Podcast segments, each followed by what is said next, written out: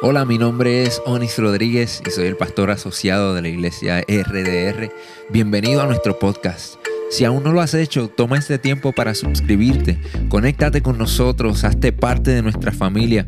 Esta es nuestra manera de invertir en ti y por eso queremos conectarnos contigo para que obtengas todos los recursos que proveemos para ti. Si ya eres parte de nuestra familia, comparte nuestro contenido con tus amigos. Estaremos actualizando este podcast todas las semanas, así que quédate conectado con nosotros y riega la voz. Esperamos que este mensaje sea de mucha bendición para tu vida. Gloria a Jesús. ¿Cuántos están contentos en esta mañana? Ay, bendito, no están contentos, yo estoy gozoso. ¿Cuántos están contentos en esta mañana? Amén, así es. Gloria a Dios. Estamos súper contentos, esto es una fiesta lo que tenemos, esto es un party. Eh, es maravilloso porque eh, para mí el hecho de que 12 personas se hayan graduado de Camino de Crecimiento. Es una cosa espectacular. Son 12 personas que van ya están sirviendo algunos de ellos y otros van a comenzar a servir en algún ministerio. Hermanos, eso es como para darle un aplauso al Señor bien grande. Bien grande. Es el ejemplo del mismo Jesucristo, que él dijo, yo no vine a ser servido, yo vine a servir. El mismo Jesucristo dijo eso. Entonces, eh, yo quiero decirle que Precisamente estaba yo eh, leyendo eh, el libro de, Pastor Víctor, que yo se lo recomiendo tremendamente. Y me di cuenta que, y me perdona Pastor Víctor si lo estoy interpretando mal, pero me parece a mí que hay tres aspectos dentro de ese libro que, que son muy importantes. Yo pienso la fe, el servicio y las misiones. yo creo que ahí resumí el libro, ¿verdad que sí? Entonces, ¿qué es lo que pasa? Eh, eh, a través de eso, el Señor ha puesto en mi corazón que debemos celebrar un nuevo discipulado que se llama se llame Fe, Servicio y Misiones. Entonces, vamos a estar trabajando eso y vamos a usar como parte del material didáctico el libro de nuestro pastor. Entonces, pues le recomiendo que si no, ha, si no ha adquirido el libro, que lo haga, porque en verdad le va a bendecir increíblemente. Amén. Otra cosita que le quería decir es que Estamos en el proceso. Eh, nosotros, miren, para, para que lo sepan, nosotros tenemos una iglesia tan grande como la que se congrega en las redes sociales. Tenemos una iglesia tan grande como la que se congrega aquí en las redes sociales, si no más grande. Mucha gente siendo bendecida a través de las redes sociales por el trabajo que estamos haciendo. Entonces, le hemos dado prioridad a esto y en estos días, hermanos, hemos estado adquiriendo unos equipos nuevos y ya compramos unas cámaras nuevas gracias a la aportación de muchos de ustedes, los hermanos, y yo quiero que le den un fuerte aplauso al Señor por esos hermanos tan bondadosos. Y ya pronto llegan esas cámaras nuevas. ¿Y qué pasa? Estuve observando que muchas veces nuestros niños están corriendo por los pasillos y están, o sea, bueno, son niños al fin, ¿verdad que sí? Pero nosotros como padres tratemos de controlarlos un poquito, porque ahora cuando compremos esas cámaras, esas cámaras valen eh, un ojo y un riñón de nosotros. sí, es un asunto de seguridad, mis amados hermanos. Así que este, tómenlo como, como un abracito de parte de su pastor. Amén. Muy bien. Nosotros hemos estado experimentando en, durante, bueno, desde que yo llegué en la iglesia, yo, he visto que, que hay la manifestación sobrenatural de la gloria de Dios está aquí tremendamente. O sea, y, yo he observado como que, como que la cosa va creciendo y creciendo cada día más y más y más. La presencia del Señor es más y más fuerte. Entonces, y, el Señor ha puesto en mi corazón que, que hablemos de esto. Vamos a hablar sobre la gloria de Dios. El tema de hoy va a ser la gloria de Dios. Entonces, estaba comentándole a los hermanos esta mañana que a todos nosotros nos gustan las cosas espectaculares, ¿verdad que sí? A todos nosotros nos gusta ver y sentir momentos así brutales, ¿verdad? No sé si me estoy explicando con esa palabra, pero momentos así maravillosos donde nosotros vemos cosas que nosotros decimos, wow, qué increíble. Y yo les estaba contando a los hermanos también que eh, el Señor ha sido tan bueno conmigo. ¿Saben lo que es un bucket list? ¿Saben lo que es el bucket list? Es como una listita que uno hace en algún momento de la vida de uno, cuando uno empieza en algún punto de su vida uno dice, oye, me gustaría ir a tal sitio, a tal sitio. Pues yo tenía 25 lugares en mi bucket list. 25 lugares. Y Dios ha sido tan y tan bueno conmigo que de esos 25 lugares me faltan dos. Ah. me faltan dos nada más. Entonces, han sido lugares espectaculares. O sea, que yo digo, wow, esto está increíble. O sea, este, y me faltan dos, me falta, y no me lo van a creer, hermano, pero me faltan las cataratas de Niágara, que eso ha ido todo el mundo. Pero, y, de hecho, estuve tan y tan cerca que el automóvil donde nosotros estábamos, en el hotel donde nos quedamos, se mojó con el rocío de las cataratas. Imagínense si tú cerquita. Pero ¿qué pasa? Ah, y la otra que me falta es la muralla china.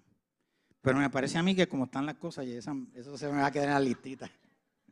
Bueno, el asunto es que para mí, mi esposa y yo fuimos a un sitio que era la, se llama el Salto del Ángel.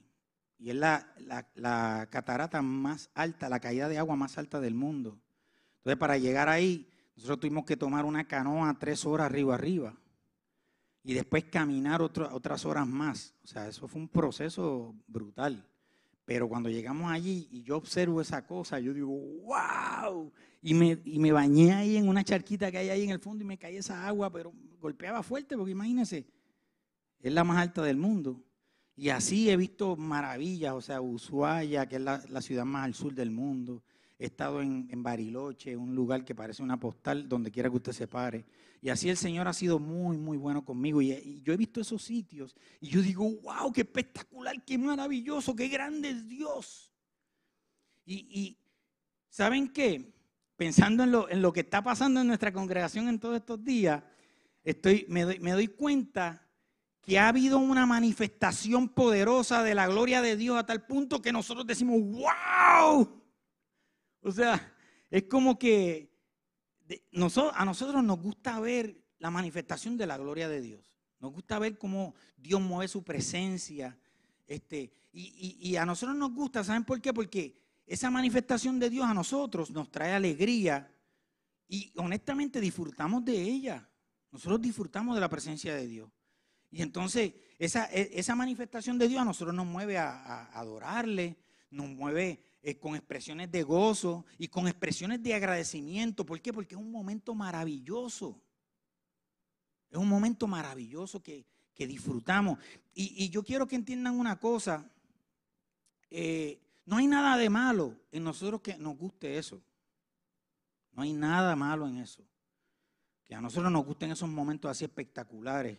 Son momentos donde nosotros podemos tener tangible, tangible la presencia de Dios. Son momentos donde nos sentimos emocionados a causa de esa manifestación del poder de Dios. Eso no tiene nada malo. Y yo estoy convencido que ese deseo que nosotros todos tenemos en nuestra, en nuestra vida, de, de, gozarnos en esos momentos, eso viene de parte de Dios. Eso fue sembrado por Dios en nosotros.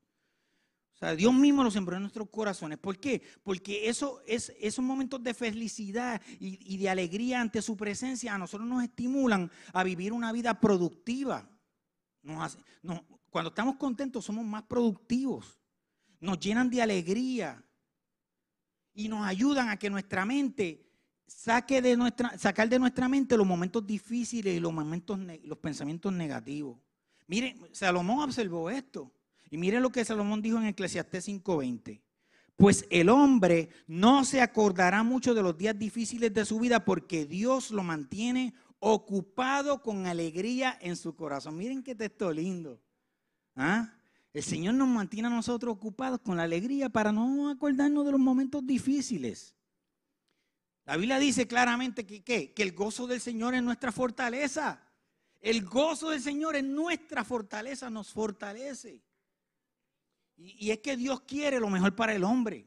Dios quiere lo mejor para nosotros. Dios quiere que disfrutemos, que la pasemos bien, que, que, nosotros sintamos alegría y felicidad ante su presencia, ante la manifestación de su presencia. Y por eso Él prometió que Él iba a llenar toda la tierra con su esplendor y su gloria. Él lo prometió. En Habacuc 2.14 dice, porque así como las aguas cubren los mares, así también se llenará la tierra del conocimiento de la gloria del Señor. Eso es una promesa que Dios hizo. Y es que la voluntad del Padre para nosotros es esa, que a través de la manifestación de su gloria nosotros sintamos paz, alegría, felicidad. Eso es algo maravilloso. Pero yo, antes de proseguir con el mensaje, yo quiero definir qué es la gloria de Dios. Y, es, eh, primero, cuando vamos al Antiguo Testamento, se usaba una palabra que otras veces yo le he explicado, que es cabot. Y cabot literalmente significa poder, significa riqueza y significa algo que tiene un, peso sobrenatural, que cuando eso desciende, cae, se siente ese peso sobrenatural. Eso es lo que la palabra cabot. Y, en el Nuevo Testamento se usaba para describir la gloria de Dios la palabra doxa. Y la palabra doxa significa la exacta representación de Dios en la tierra. O sea, que Dios usa su gloria para que la gente vea quién es Él. Amén. Y, yo, honestamente, mis amados, es bien difícil poder describir lo que es la presencia de Dios y la gloria de Dios. Es bien difícil. La manifestación de esa gloria de Dios es muy difícil. No hay unas palabras que nosotros podamos usar para describir con justicia lo que es la gloria de Dios. O sea, nosotros podemos decir que, de acuerdo a lo que la Biblia más o menos describe, es como el honor de Dios, es fuerza, es poder, es majestad, es la hermosura de Dios este, revelada a nosotros. Es reconocimiento de la gloria de Dios, de la presencia de Dios, es santidad, es grandeza y es magnificencia. Todas esas cosas las podemos usar para tratar de describir la gloria de Dios. El salmista, en el Salmo 19, el verso 1, él dijo, los cielos cuentan la gloria de Dios y la expansión anuncia la obra de sus manos. O sea, a través de la naturaleza, como pasó conmigo en esos sitios que yo fui, dije, wow, uno puede ver la gloria de Dios manifestada. Y saben que hay muchos ejemplos bíblicos de lo que es la manifestación de la gloria de Dios. A gente que vieron esa gloria de Dios manifestada. Elías lo vio donde cuando cayó fuego del cielo y ante los profetas de Baal consumió el altar, él vio la gloria de Dios manifestada, pero él también la vio, lo vio, vio la gloria de Dios en el silbido apacible que, que, escuchó cuando estaba dentro de la cueva, cuando estaba allí en la cueva, ¿verdad? Pasándola difícil. Él lo escuchó, la gloria de Dios, como un silbido apacible. Juan, en el libro de Apocalipsis, él tuvo una revelación de la gloria de Dios que él, yo estoy seguro que Juan no encontraba ni palabras para describirlo. Y él lo que escribe es que él vio la gloria de Dios como, como Dios sentado en su trono, con todo su poder y magnificencia. Otro que vio la gloria de Dios, que a mí me vuela la cabeza, fue Esteban. Porque Esteban vio la gloria de Dios cuando él estaba a punto de ser apedreado. Miren qué cosa.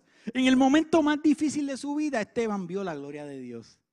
Y describe, el mismo Esteban dice, es que estoy viendo a Jesucristo sentado a la diestra del Padre. Se abrió el cielo y vi la gloria de Dios en ese momento. Yo me pregunto cuál es el propósito de que Dios muestre su gloria al hombre. Y nosotros tenemos bien, bien claro que, uno de los, los propósitos de Dios es mostrar su poder y su grandeza. Eso es lógico. Él quiere mostrar su poder y su grandeza. Pero también tiene otros propósitos, hermanos. Lo primero es que él, nos muestra su gloria. ¿Para qué? Para que nosotros nos preparemos. Él usa su gloria para preparar nuestro corazón y nuestras vidas, como lo hizo con María y con José, cuando, cuando María se le dio el anuncio de que ella iba a ser el medio que Dios iba a usar para traer a su hijo a la tierra, a Emanuel, a Dios con nosotros. E, e, ella vio la gloria de Dios.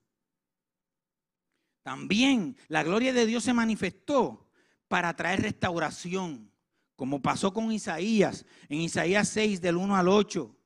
Isaías vio la gloria de Dios y eso lo llevó a reconocer su pecado y a qué? Y a, y a ser limpio de su pecado. Dios nos restaura a través de la manifestación de su gloria. Otra cosa, otro ejemplo fue el de Pedro, Jacobo y Juan. Este, hubo un momento dado donde Dios se lleva a Pedro, Jacobo y a Juan a un monte alto y ahí ocurrió un milagro que se llamó la transfiguración. Fue un, una revelación maravillosa donde aparecen al lado de, Jesús Elías y Moisés representando a la ley y a los profetas. ¿Y qué es lo que pasa? Que cuando ven la gloria de Dios así, bien brutal, bien fuerte, pues Pedro, Jacobo y Juan vienen y dicen, Señor, eh, vamos a montar aquí unos altares y vamos a quedarnos aquí gozándonos en tu presencia. ¿Y qué es lo que viene y le dice el Señor? No, no, no. Yo te estoy mostrando mi gloria para que te bajes del monte y te pongas a hacer lo que tienes que hacer. Esa fue lo que le contestó el, Señor. O sea, que, que Dios a nosotros usa su gloria para comisionarnos y darnos una comisión. El otro ejemplo es el mismo pueblo de Israel. ¿Sabe? E, el pueblo de Israel cuando veía la, gloria de Dios, la manifestación de la gloria de Dios, eh, eh, él obtuvo muchas veces la victoria. Dios usa su gloria para darnos a nosotros la victoria. ¿Qué ejemplo de eso? Cuando, cuando se enfrentan al mar rojo, que se dividen, ¿no vieron la gloria de Dios. Otra cosa donde se muestra la victoria ante Jericó cuando cayeron los muros. Ahí se manifestó la gloria de Dios con poder. Cuando Josué le ordena al sol detenerse en Gabaón para ellos acabar con los amorreos. Hermanos, ahí se manifestó la gloria de Dios. Dios a través de la manifestación de su, de su, gloria, Él da testimonio al hombre de lo magnífico y grande que Él es. Pero saben que también Dios muestra, nos muestra a nosotros a través de la manifestación de su gloria, nos muestra su carácter, nos muestra sus virtudes y nos muestra su esencia. Su esencia. Pero todos estos ejemplos bíblicos que yo le he dado de María, José, de del pueblo de Israel, de Pedro, de Jacobo, todos esos ejemplos bíblicos son tremendos. Pero en esta mañana yo les voy a hablar a ustedes de un ejemplo bíblico de uno de mis personajes favoritos. Yo me imagino que ya ustedes saben cuál es porque yo predico mucho de él. Y es de Moisés. ¿Por qué? Porque Moisés fue un hombre que él tenía mucha experiencia con la manifestación de Dios en su vida. Él vio a Dios manifestado en muchas ocasiones. Sin embargo, Moisés vivía apasionado por la presencia de Dios. Él vivía apasionado. Y le voy a dar un ejemplo de muchas experiencias que él, tuvo a través de su vida cuando él vio manifestada la gloria de Dios en su vida. Él, este, lo vio este, en su llamado a través de la zarza ardiendo. Donde Moisés fue transformado, y no, no, voy a, no voy a dar detalles, él fue transformado en un líder y un adorador en ese momento. También en su experiencia ante el faraón, cuando Dios usó la vara y le dice, usa tu vara y después dice, no, usa mi vara y bueno, no voy a dar detalle. Pero ahí se manifestó la gloria de Dios, se manifestó la gloria de Dios a través de las plagas de Egipto. Se manifestó la gloria de Dios cuando, cuando, cuando iban a cruzar el, el mar rojo y se dividió en dos. Se manifestó la gloria de Dios a través del cuidado que Dios tuvo con él y su pueblo, y el pueblo donde él era caudillo, este, a través del desierto. Cuando tenían la necesidad, eh, descendió maná del cielo. Cuando tenían necesidad de dirección, él vio manifestarse la nube de Dios ese día y esa nube se convertía en una nube de fuego durante la noche y siempre tuvieron dirección. También a través de, milagros y obras sobrenaturales podemos estar leyendo todo el, Pentateuco y vamos a ver un montón de obras espectaculares que Dios, que Dios manifestó de su gloria y que Moisés las vivió. Pero, y podemos decir, miren, Moisés había visto manifestaciones de la presencia de Dios, muchas, pero ¿saben qué? Moisés no estaba conforme. No se conformó con lo que había visto. No se conformó. Él dijo, Señor, yo quiero más. Yo quiero más. O sea, Moisés sabía que e, e, esos momentos emocionantes y maravillosos y sobrenaturales son buenos. Él se los disfrutó, pero él decía, hay algo más, yo quiero más. Él sabía que había algo más en el conocimiento y la experiencia de conocer a Dios. Y para esto vamos a ir al al capítulo 33 del libro de Éxodo. Ahí en ese capítulo nos cuenta que Moisés le hizo una, petición muy especial al Señor y yo les voy a pedir encarecidamente que, que mantengan sus Biblias en el capítulo 33 porque voy a estar haciendo referencia a ella en Éxodo 33 este, durante el resto de la predicación, por favor, y, o, su, o, la aplicación de su celular. Ahí en el verso 18 específicamente, Moisés le hizo una petición muy especial al Señor. Le dijo, Señor, he visto tus maravillas, he visto tus cosas sobre lo sobrenatural de, de obras que tú has hecho, pero déjame verte en todo tu esplendor. Miren qué petición más poderosa. Quiero verte en todo tu esplendor. En otras palabras, Señor, yo quiero ver la plenitud tuya, de tu gloria. Quiero ver la plenitud de tu gloria. Su pasión por la gloria de Dios y por la manifestación de la presencia de Dios era tanta que a él lo llevó a la inconformidad. Él se sentía inconforme, él sabía que había más y más. Y, de hecho, al final del capítulo 33, nosotros vemos que Dios le concedió a Moisés su petición. Dios le manifestó a Moisés y Moisés vivió la plenitud de la gloria de Dios. Pero nosotros tenemos que entender una cosa muy especial. Y es que para que Moisés llegara a este punto de pedirle a Dios, yo quiero ver más, yo quiero ver la plenitud de tu gloria, yo quiero que entiendan una cosa, Moisés había pagado un precio. Moisés pagó un precio. Moisés había establecido un estilo de vida y una relación con Dios que propiciaba que Dios le concediera su petición, hermanos. Su estilo de vida, su intimidad con Dios, su búsqueda de Dios era tanta que Dios le concedió a Moisés esa petición. Pues entonces, ¿qué tal si ahora analizamos cómo era la vida de Moisés? ¿Cómo era la vida de él? ¿Cuáles eran las cosas que él hacía para propiciar esa manifestación plena de la gloria de Dios en su vida? Lo primero, lo primero que Moisés hacía era que Moisés, que Moisés hizo, Moisés preparó el ambiente propicio para la manifestación de la gloria de Dios. Moisés preparó el ambiente propicio. Y si vamos al verso 7 del capítulo 33, nos dice que Moisés preparaba la carpa, él mismo la preparaba, la carpa donde tenía los encuentros con Dios. Vamos a leer ese verso 7. Moisés tomó una tienda de campaña y la armó, la armó a cierta distancia fuera del campamento y la llamó la tienda de reunión. Cuando alguien quería consultar al Señor tenía que salir del campamento e ir a esa tienda. Moisés sabía, hermanos, que era bien importante él hacer su parte. Moisés sabía que él tenía que preparar la tienda. Él sabía que había algo que él tenía que hacer. Había una responsabilidad que él tenía. Él tenía que preparar la tienda. O sea, Moisés se preocupó por prepararle el ambiente propicio para ese encuentro especial con Dios. Él se preparó. Y esto a mí me lleva a hacernos la siguiente pregunta, hermanos. Y yo digo hacernos porque yo estoy incluido. ¿Estamos montando la carpa nosotros? Estamos nosotros preparando nuestro lugar de encuentro en nuestros hogares, en nuestro trabajo, en nuestra comunidad. Nosotros estamos haciendo lo que a nosotros nos toca hacer. ¿Cómo nosotros estamos preparando el ambiente para que ocurra esa manifestación poderosa de, la gloria de Dios en nuestras vidas?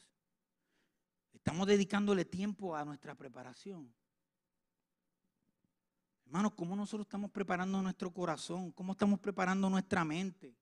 ¿Cuáles son nuestras actitudes? ¿Es el ambiente en nuestro hogar propicio para que haya una manifestación de Dios? Es en nuestro trabajo, hay un ambiente propicio para que allí haya una manifestación de Dios. En nuestra escuela, en nuestro vecindario, hay un, hay un ambiente propicio para eso. Son preguntas que yo me estoy haciendo a mí mismo. ¿Cómo yo estoy preparando el ambiente para la manifestación de Dios? Lo segundo que él hacía era que Moisés era un gran ejemplo, era un ejemplo y era de gran influencia en el pueblo. Hermanos, Moisés era de influencia en el pueblo. El pueblo, hermanos, reconocía la unción de Moisés. Si vamos al verso 8 al 10, dice, Siempre que Moisés se dirigía a la tienda, todo el pueblo se quedaba de pie a la entrada de su carpa y seguía a Moisés con la mirada hasta que éste entraba en la tienda de reunión.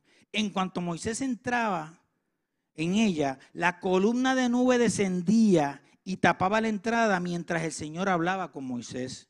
Cuando los israelitas veían que la columna de nube se detenía en la entrada de la tienda de reunión, todos ellos se inclinaban hacia la entrada de su carpa y adoraban al Señor. Miren hermanos, en otras palabras, Moisés era un modelo para ellos. Él era un ejemplo para el pueblo que lo seguía.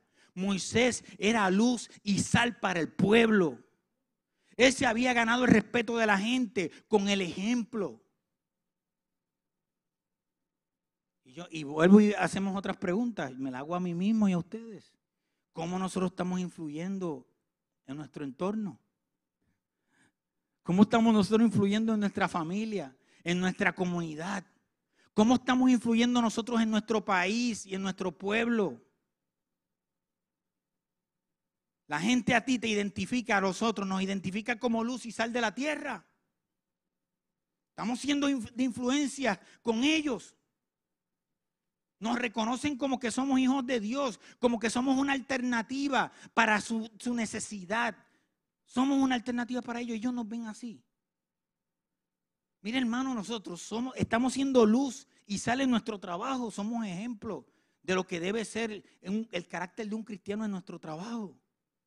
Son preguntas que debemos hacernos. Porque si queremos ver la gloria de Dios manifestada con poder en nuestras vidas, ahí está el principio. Tenemos que empezar por ahí. El tercer ejemplo de cómo Moisés propició la manifestación, cómo él preparó todo, cómo él se preparaba y por qué él quería más. El tercer ejemplo es que Moisés contaba con el favor de Dios. Él contaba con el favor de Dios. Y vamos a los versos 12 al 13. Dice, Moisés le dijo al Señor, tú insistes en que yo debo guiar a este pueblo, pero no me has dicho a quién enviarás conmigo. Eh, Moisés estaba haciendo como que, como quien no quiere la cosa, ¿me entiendes? Como que, como que tirándole la pullita al Señor, como diciéndole, oye, eh, este, ¿y a quién tú vas a enviar conmigo? Él sabía que Moisés quería que fuera Dios con él. Y entonces viene y para hacerle énfasis, para que, para, como para empujar más al Señor, ¿verdad? Viene y le dice, también me has dicho que soy tu amigo y que cuento con tu favor. Pues si realmente es así, dime qué quieres que haga, así sabré en verdad si cuento con tu favor. Miren qué maravilloso. Dime qué quieres que haga. ¿Cómo Moisés se ganó el favor de Dios? ¿Cómo él se lo ganó? ¿Saben cómo Moisés se ganó el favor de Dios? Porque Moisés buscaba la dirección y la sabiduría de Dios antes que cualquier otra cosa. Es más, le voy a decir más. Para Moisés, buscar la dirección y la sabiduría de Dios era más importante que cualquier manifestación sobrenatural que pudiera haber en su vida. Él sabía que era imprescindible contar con el consejo, la dirección y la sabiduría de Dios. Él sabía, él reconocía eso. Él sabía que obedecer la voluntad de Dios era más importante que cualquier manifestación del poder de Dios en su vida. Eso era la prioridad. ¿Cómo nos estamos ganando el favor de Dios, amados hermanos? ¿Cómo estamos haciéndolo? Estamos reconociendo en verdad que, si hay algo importante para nosotros debe ser la búsqueda de la sabiduría de Dios. La búsqueda, la búsqueda de su dirección para tomar nuestras decisiones. Lo tercero que hizo para prepararse Moisés fue lo siguiente. Moisés reconoció que la presencia de Dios era lo más importante en su vida. La presencia de Dios era lo más importante en su vida. Moisés le pidió a Dios su presencia, él se la pidió. Le pidió su compañía, más que cualquier otra cosa. Y, miren lo que Dios le responde a él en el verso 14. Esto es maravilloso, amados hermanos. Miren lo que Dios le dijo a Moisés. Yo mismo iré contigo y te daré descanso. Yo mismo iré contigo y te daré descanso. Dios le promete a Moisés que él iba a ir con él. Pero ¿saben que a mí me llama la atención? Que Dios no le dijo a Moisés, ¿sabes qué? Voy a ir contigo y tú vas a ver rayos y centellas. Y vas a ver explosiones. Y vas a ver cosas sobrenaturales. Dios no le prometió eso a Moisés. ¿Cuál fue la promesa de Dios? Yo voy a ir contigo, pero yo voy a ir contigo para darte descanso. Oh, hermano.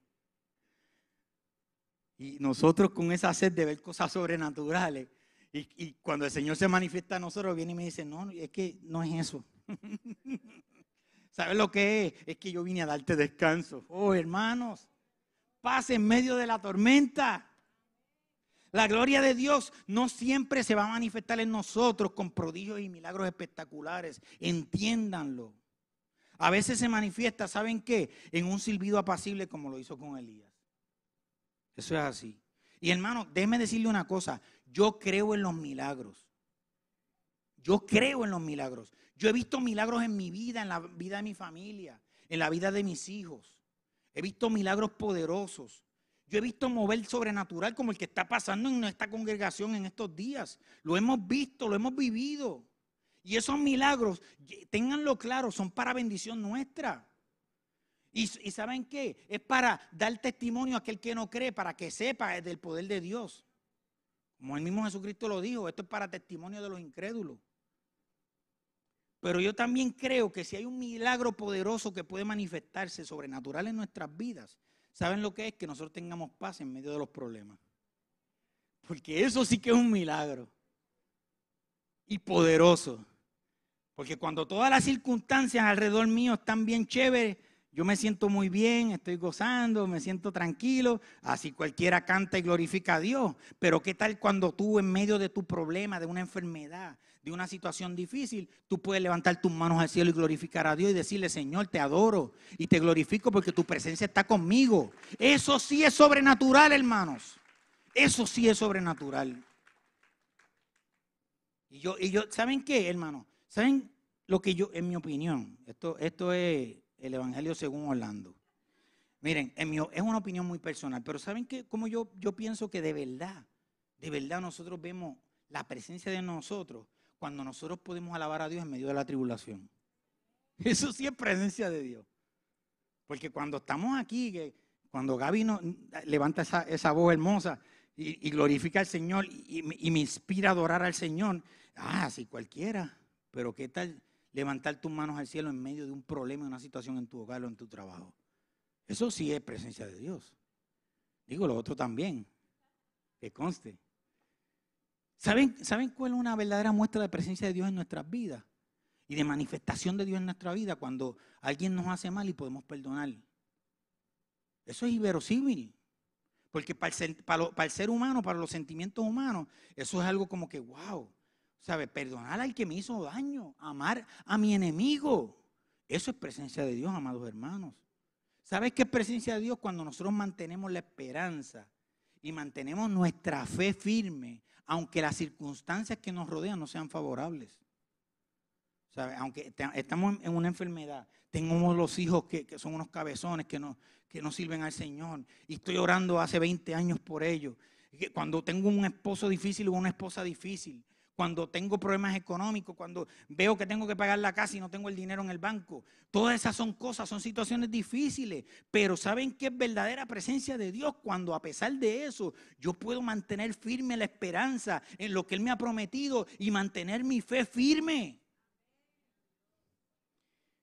La quinta cosa que hizo para prepararse Moisés fue lo siguiente. Hermano, Moisés vivió una vida de intimidad con Dios. Moisés vivió una vida de intimidad con Dios. Y ya lo hemos visto. Miren, vamos al verso 11. Dice, y hablaba el Señor con Moisés cara a cara como quien habla con un amigo. Oye, no había intimidad. Si está diciendo que hablan como si fueran amigos. No está diciendo que hablan como hijos. Está hablando como amigos porque había una intimidad que muchas veces con nuestros amigos nosotros no, esa intimidad nosotros la tenemos y es especial y hay cosas que hablamos con nuestros amigos que muchas veces no podemos hablar con nuestros hijos. El verso 17 dice, está bien, haré lo que me pide, le dijo el Señor a Moisés, pues cuentas con mi favor y te considero mi amigo. Miren qué hermoso. Dios consideraba a Moisés su amigo. Quiere decir que no solo había una comunicación muy buena entre ellos, sino que había una relación de intimidad, una relación muy cercana entre Dios y Moisés. Moisés contaba con el favor de Dios a tal punto que Dios lo considera su amigo. Dios lo considera su amigo.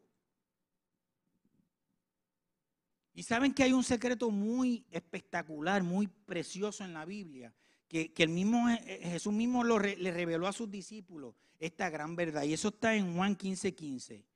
Dice así, yo, los, yo no los llamo, ya no los llamo siervos, porque el siervo no está al tanto de lo que hace su amo.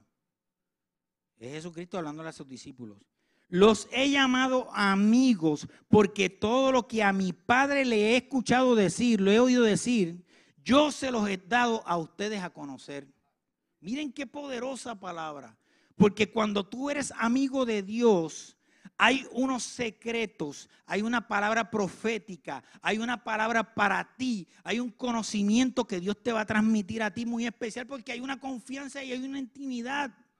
Entonces nosotros pedimos dirección a Dios, pero no tenemos intimidad con Él. ¿Cómo vamos a ser dirigidos por Dios? ¿Cómo Él nos va a revelar lo que necesitamos saber si nosotros no hemos vivido una vida de intimidad, de amistad con Dios? Gloria a Dios. Como ya mencionamos, Moisés le pidió a Dios que quería ver toda la majestad de su gloria. Y Dios, hermano, se lo concedió. Dios le concedió eso. Miren lo que dice los versículos 19 al 23. Dios respondió a Moisés, voy a darte pruebas de mi bondad y te daré a conocer mi nombre. Y verás que tengo clemencia de quien quiero tenerla y soy compasivo con quien quiero serlo. Pero debo aclararte que no podrás ver mi rostro porque nadie puede verme y seguir con vida. Cerca de mí hay un lugar sobre una roca, añadió el Señor. Puedes quedarte ahí Miren la instrucción que Dios le dio. Le dijo, ¿tú me quieres ver? ¿Tú quieres ver? Ve, a la roca. Hablamos ahorita. Ve a la roca, ¿ok? Y, y, quédate ahí en la roca, firme en la roca. Cuando yo pase en todo mi esplendor, te pondré en la hendidura de la roca. De, una hendidura, un hueco entre la roca, y Él lo pondrá ahí. Y voy a cubrirte con mi mano hasta que haya pasado. Luego voy a retirar mi mano y podrás ver la espalda, pero el rostro no lo verás, mi rostro no lo verás. Y hermano, miren, de esta lectura, de esa lectura que acabo de hacer, yo puedo predicar un mensaje completo con esos cinco versículos. Es más, puedo darles una serie. Porque hay tanta profundidad en esa revelación, en esa palabra. Pero yo lo que quiero enfatizar en esta mañana es lo siguiente. Hermanos, Dios concedió la petición de Moisés al mostrarle todo el esplendor de su gloria. Dios le concedió la petición a Moisés. Pero la única forma que Dios permitió a Moisés experimentar su gloria no fue viendo su cara, su rostro, fue viendo su espalda. En otras palabras, hermano, mire, Dios le respondió a Moisés esto. Vas a ver todo mi esplendor, toda mi gloria, pero no la vas a ver en mi rostro ni en mi cara, tú la vas a ver en mi cuerpo. Tú la vas a ver en mi cuerpo. Mire, a veces nosotros le pedimos al Señor, Señor, revelanos tu gloria. Señor, quiero ver tu, gloria, quiero vivir tu presencia. Y no nos estamos dando cuenta que, que la manera más maravillosa en la que Dios te está revelando su majestad y su esplendor es a través de nosotros mismos que somos el cuerpo de Cristo. Es a través de, la iglesia del cuerpo de Cristo. La gloria de Dios se revela a través de su cuerpo. En, en 1 Corintios 12, 27 dice, nosotros, ¿quiénes somos nosotros? La iglesia, nosotros. Somos el cuerpo de Cristo. Dios está manifestando su gloria ¿Sabes cuándo Dios manifiesta su gloria? A través del amor que nosotros nos mostramos unos a los otros. ¿Sabes cómo Dios manifiesta su gloria? Cuando tenemos comunión unos con los otros. ¿Sabes cómo Dios manifiesta su gloria? Cuando vemos vidas, el milagro de vidas venir a los pies del Señor y siendo transformados para gloria y honra del nombre del Señor. Esos son milagros de verdad. Ese, eso, eso, eso es ver la gloria de Dios manifestada con poder. Cuando nosotros podemos vivir en paz, como dije anteriormente, esa paz que sobrepasa todo entendimiento a pesar de las circunstancias, eso es ver la gloria de Dios. Cuando nosotros recibimos de parte de nuestros hermanos en Cristo ese apoyo que necesitamos en los momentos difíciles, en los momentos de dificultad, eso es la gloria de Dios, hermano. 1 Corintios 3:18 dice de esta forma, miren qué, qué lectura hermosa. Así, todos nosotros, refiriéndose a la iglesia, que con el rostro descubierto reflejamos como en un espejo la gloria del Señor, somos transformados a su semejanza con más y más gloria por la acción del Señor que es en el Espíritu. Miren qué palabra hermosa. Somos nosotros los, que estamos reflejando la gloria de Dios. Y, hermano, entiendan una cosa, yo sé, porque yo también lo deseo, yo, yo deseo ver esa gloria de Dios manifestada en mi casa. Yo la quiero ver manifestada en mi familia. Yo la quiero ver manifestada en mi matrimonio. Yo quiero ver esa gloria de Dios en mi comunidad. Yo quiero ver esa gloria de Dios en mi congregación y en todas las congregaciones del mundo. Pero nosotros debemos entender una cosa que, es una verdad muy poderosa.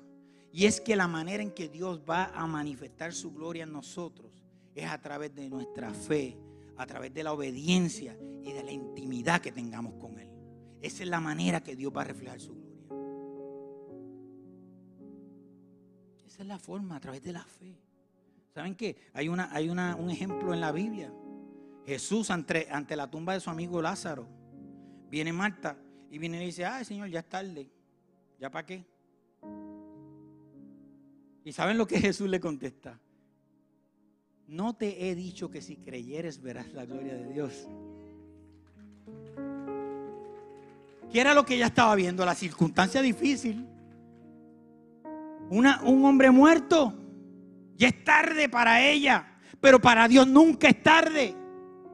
La gloria de Él se va a manifestar cuando menos tú lo pienses. La gloria de Dios se está manifestando en este momento en tu corazón y en tu vida. Pero para eso nosotros tenemos que vivir una vida de intimidad. Tenemos que ser obedientes. Tenemos que aprender a vivir por fe. Creer, aunque las cosas nos digan no creas. Gloria a Dios. Nosotros queremos ver la gloria de Dios, ya estoy terminando. Queremos ver la gloria de Dios en nuestras casas. ¿Sabes qué? Tenemos que aprender a levantar nuestras carpas. Tenemos que hacer lo que nos toca hacer. Nosotros tenemos que ser luz en medio de las tinieblas. Nosotros tenemos que, que aprender a vivir una vida de intimidad con Dios. Nosotros tenemos que entender que solo confiando y viviendo para Él vamos a ver su gloria manifestarse en nosotros, amados hermanos. Yo quiero ver la gloria de Dios en mi vida. Yo estoy seguro que todos nosotros queremos ver eso. Tenemos que tener intimidad con Dios, hermanos. Tenemos que preparar nuestras carpas, no solamente en nuestra casa, en nuestra familia. Tenemos que preparar nuestras carpas, ¿saben dónde? En nuestro trabajo. Oye, ¿tú eres ejemplo en tu trabajo o tú estás dando un ejemplo de una persona que no es hijo de Dios? Estás dando ejemplo con tu vecino. Estás haciendo luz en medio de las tinieblas. Estás dando ejemplo ante tus hijos. O tus hijos ven una figura aquí y otra en la casa. Son cosas que debemos preguntarnos. ¿Saben qué? Vas a ver la gloria de Dios en tu vida, pero ¿sabes qué? Conéctate en fe, conéctate en obediencia y en intimidad con Dios. Gloria a Dios. Ponernos de pie, por favor.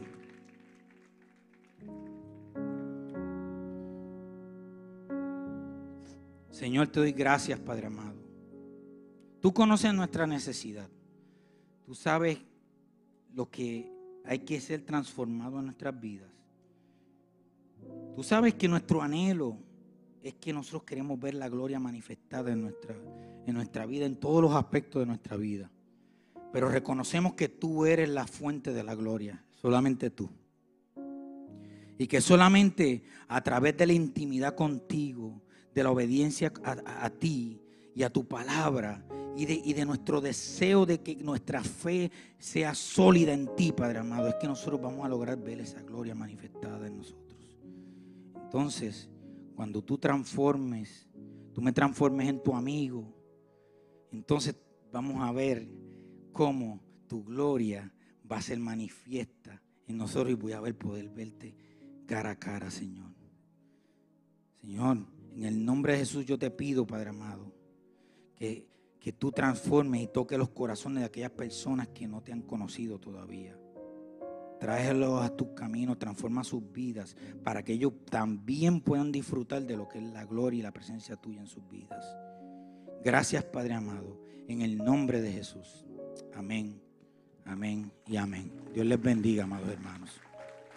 Gracias por conectarte con nosotros. Si este mensaje ha sido de bendición para tu vida, te voy a pedir tres cosas. Primero, Hazte parte de nuestra familia. Suscríbete a nuestro podcast y conéctate todas las semanas con nuestro contenido. Número 2. Comparte nuestro contenido con tus amigos. Y número 3.